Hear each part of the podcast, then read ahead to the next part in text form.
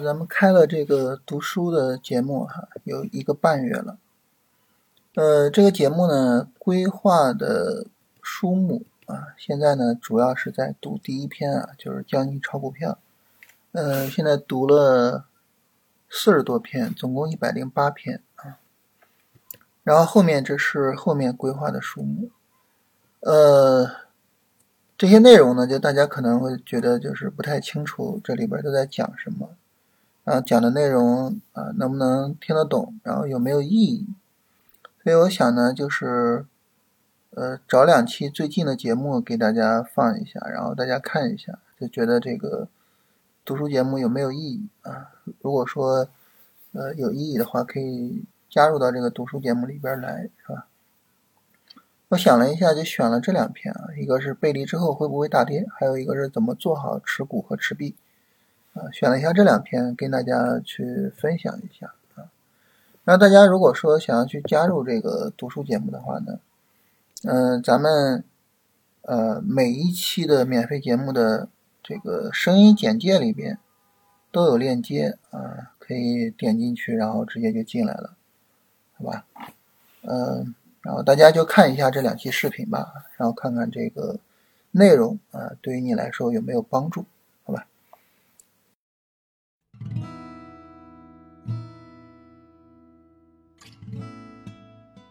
呃，我们来看一下第四十三课哈，关于背驰的补习课。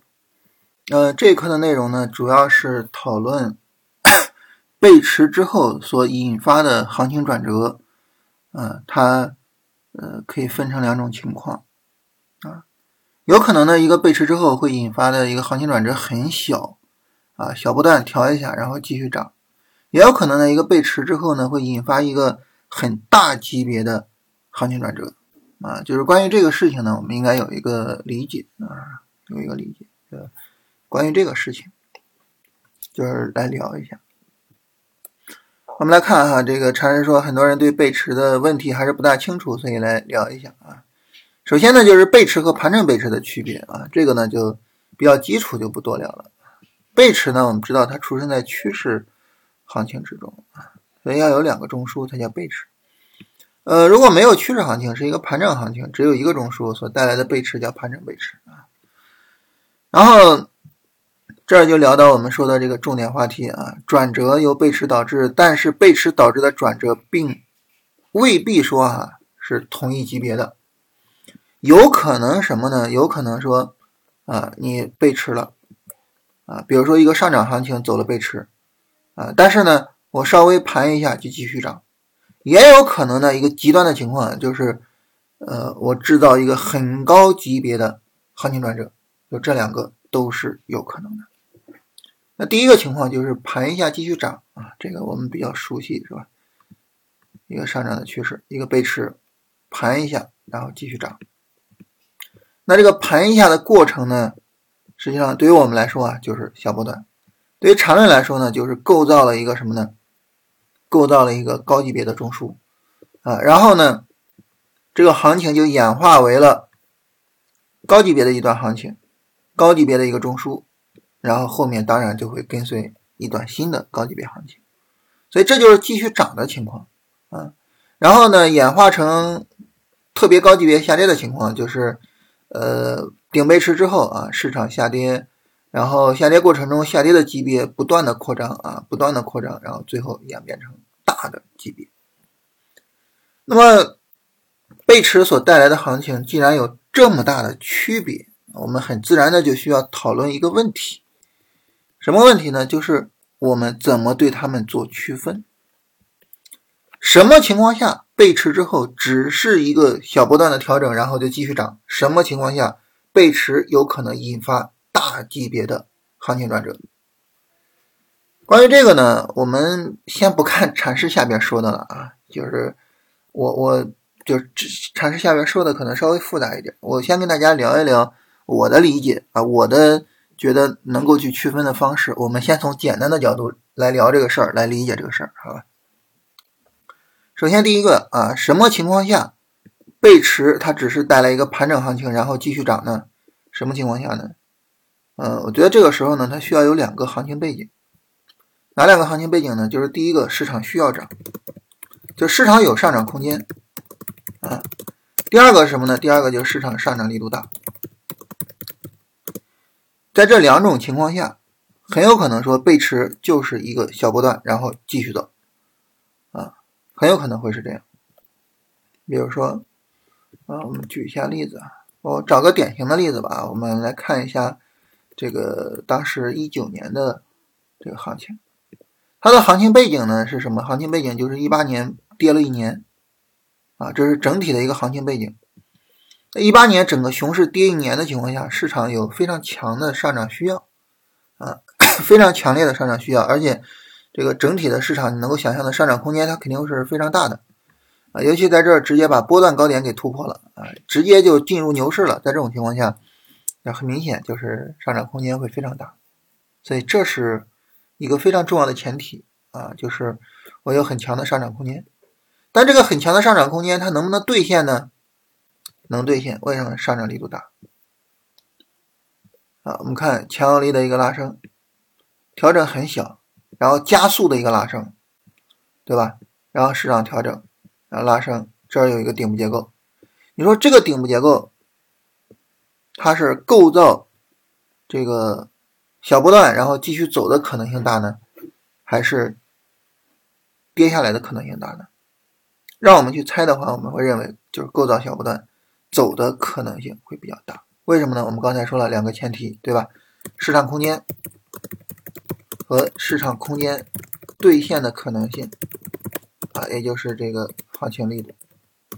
这从这两个角度来说，这个市场呢，明显的就是有足够的市场空间，而且这个市场空间很有可能被充分的兑兑换啊，充分的兑现。所以这个时候构造小波段的可能性很大。但这两个条件是什么？这两个条件专注于事前讨论啊，这是事前的一个猜测。还有一个什么呢？还有一个就是事中的判断，就行情过程中的判断。这个行情过程中的判断主要指什么呢？主要指这个背离的规模大不大。其实最重要的就是这一段下跌的规模大不大。这一段下跌的规模大不大？禅师其实有一个原则，就是 D F 有没有回零轴。如果这一段下跌的规模小，这个背离很有可能就是带来一个小波段，啊，这个下跌的规模大才有可能最终构造顶部结构，所以这个呢就看这个下跌的幅度啊，下跌的规模。那么很明显，这个下跌的规模不大，所以它大概率的会是一个小波段。那在这儿盘了一下，继续涨，构造了一个什么小波段？构造了小波段。所以呢，就是什么情况下更有可能构造小波段？考虑这三件事儿：第一个，有没有足够的市场空间；第二个，市场上涨的力度大不大，市场空间被兑现的可能性大不大；最后判断背离的行情规模。判断这三个事情，好吧？在这儿呢，那么我们比如说再聊一下上周的这个三十分钟小波段。这三十分钟小波段，首先上证五零的市场空间有没有呢？有，长达两年的一个熊市。然后刚刚走第一轮的波段上涨，市场空间很大。第二个行情力度呢？你看这一波短线这个行情力度直接突破前高，然后整个回档都是在前高上方进行的回档，行情力度也很大。然后整个背离的行情规模是比较小的啊，D F 在这儿没有很接近零轴，所以这个背离很有可能构造小波段。创指也是类似的情况啊。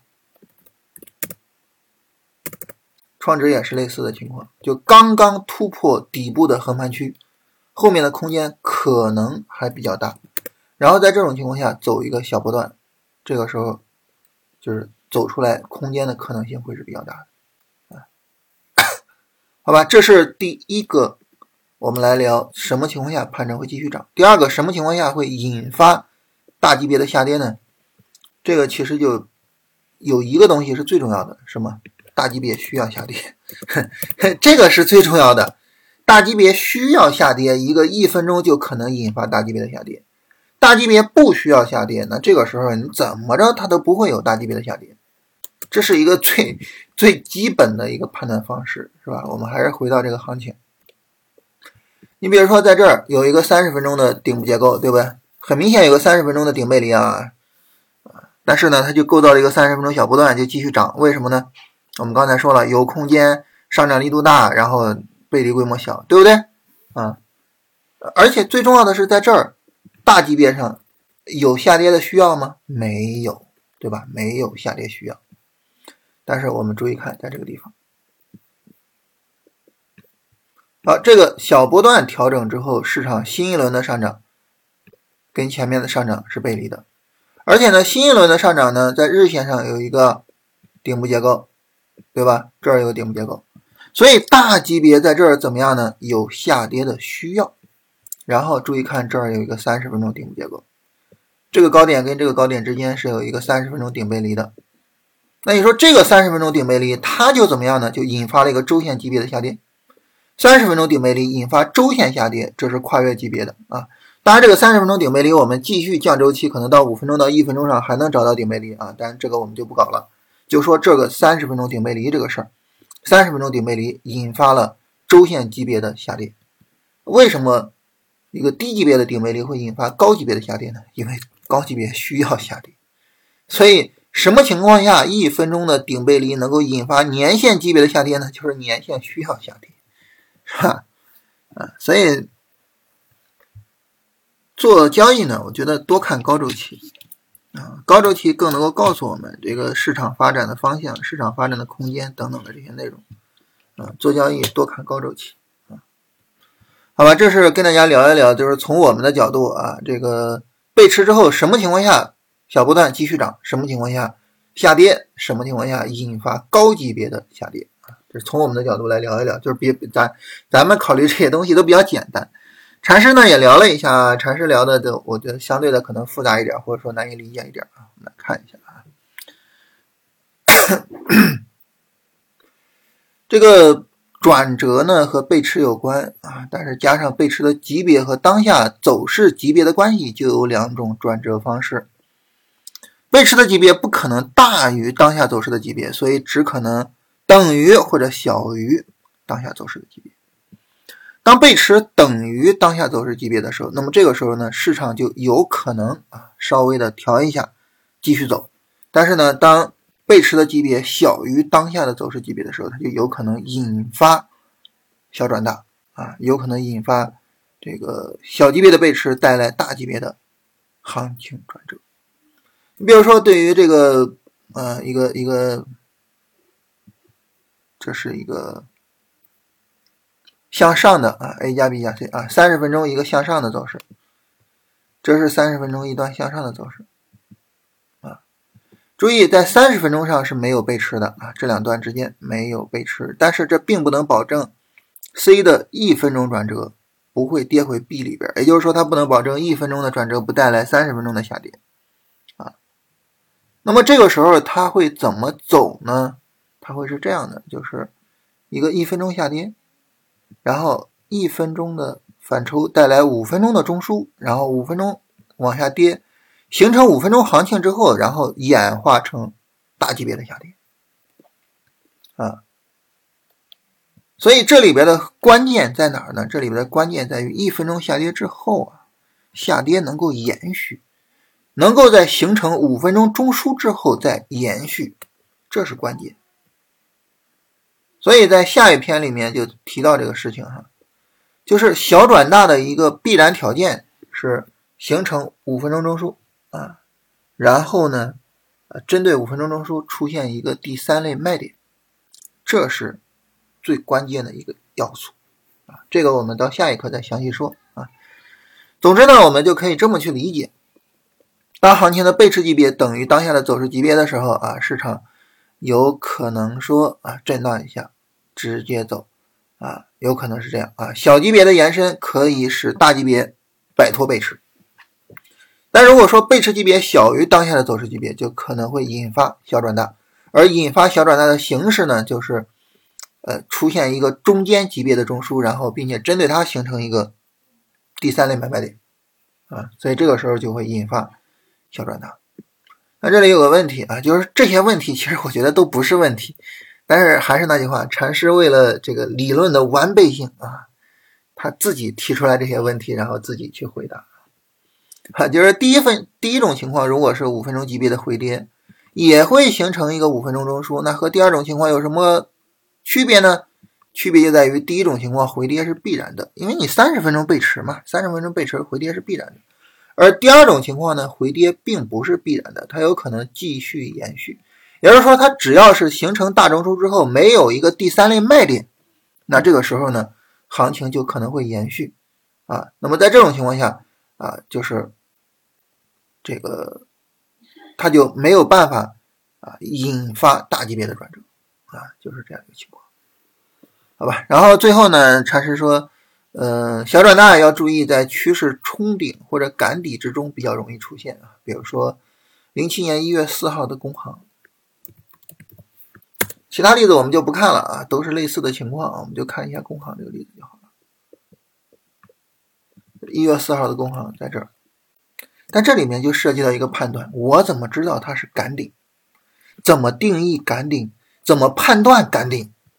哇，这个是一个很很重要的东西，但是禅师在这儿没有聊啊。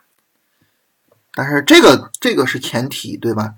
就是我说那个大级别需要下跌，大级别需要转折，这是前提。如果说大级别有结构，我们很容易判断大级别需要转折。但大级别赶顶就意味着大级别没有结构，那这个时候我怎么判断大级别是要转折呢？啊，这个难度就很大了。这个我我我不知道该怎么判断，有很多重要的技术问题，我我不知道怎么判断。我跟大家分享一下。就是我我最近一直在思考的一个技术问题，很重要，非常重要，但是我解决不了。什么技术问题呢？就是高低切，高低位切换啊。你比如说，我们很容易理解，就是现在这个市场呢，创业板和五零是最强的两个指数，是吧？我们就在它俩之间讨论就好了。上证五零呢，很明显，它现在已经有三浪的上涨啊，也就是说，一个五浪走势已经走出来了。根据波浪理论也好，根据缠论也好，是吧？一个五浪走势走出来之后，其实市场这个市场整个上涨不断终结是很正常的。然后呢，但是这个创业板走得很强，但创业板刚刚从底部的横盘区向上突破，它是底部的第一波，所以我这儿有个问题：未来创业板的空间会不会比五零更大？市场会不会完成五零相关的板块，比如说酿酒？金融像创业板相关的板块，比如说新能源、呃医疗，完成高低位切换，有没有可能？我不知道，我不知道该怎么判断。但是这个问题极其重要。这个问题如果说我们能搞明白的话，哇，我们以后去抓这个板块轮动，那就太爽了。但是怎么判断？我不知道，这是我最近一直在思考的问题。我考虑这个问题大概考虑了几周了，但是毫无方向，呃，完全不知道该怎么解决这个问题。就大家如果说有这方面的思考，或者有这方面的资料，或者是看过这方面的相关的书籍或者是什么的，大家可以跟我说一下，啊，就是我我会非常感谢大家。就是如果我们能够想办法把这个问题解决了，哇，太牛了，好吧？就。给大家分享一下，就很多的技术难题，就是 呃，杆顶怎么判断是杆顶啊？就这些东西，我我我我不会啊，但是呢，很明显它很重要，而且一旦能够判断准确，哇，那牛大了啊！这个呢，大家禅师说呢，这个对走势的分解也很有意义啊。比如说一个三十分钟的走势类型。那完结啊，也有相应的两种情况，最普通的就是三十分钟背驰，然后终结了一个三十分钟走势类型。当然还有什么？还有就是小转大的情况啊，一个一分钟的转折导致了三十分钟走势类型的终结。当然，这个同级别分解的原则是一致的啊，就是某一个级别的走势类型中不可能出现比这个级别更大的中枢，一旦出现了就转折了啊，一旦出现转折。所以呢，就是我们就可以理解为呢，假设这是三十分钟，我们要做三十分钟的同级别分解。那么市场如果说不断的就是往下按照三十分钟的中枢去走，没有出现更高级别的中枢，好，你就不需要去分解，你你不需要说啊，以此为界啊，左边怎么样，右边怎么样，不需要啊，因为它就一直就是三十分钟中枢。但是，一旦出现更高级别的中枢，比如说换个颜色，那这个时候很明显，这出现了更高级别的中枢，是吧？因为两个中枢的相关的一个波动重合了，然后呃出现了中枢的扩展，这出现了日线中枢。那既然出现了日线中枢，哈，很明显的这个三十分钟的下跌就结束了。所以以此为界，啊，左边是下跌，右边是上涨。啊所以就是，呃，这么一个情况，就是其实区别呢就在于两个中枢之间有没有 重叠。如果没有重叠，就是三十分钟在延续；如果有重叠，就引发了高级别中枢，引发了高级别中枢就是行情的转折。无论这个背驰点究竟是三十分钟的还是一分钟的，这个背驰点都是同级别分界的转折点，好吧？这是关于这个内容啊。这个内容呢，我觉得。核心问题还是去判断这个大级别什么情况下需要转折，然后呢，你才能去判断到小转大啊。那总体上来说，这一篇呢，我觉得也是很重要的，就是让我们去理解背驰之后为什么会有不同的情况，什么情况下会有什么情况。你把这个道理想明白了，这个出场呀、接回啊等等这些操作，你就都知道该怎么做了，好吧？啊，我们今天就聊这些啊，然后下一篇呢，禅师继续聊了这个话题的一个补充啊，我们下一篇再聊。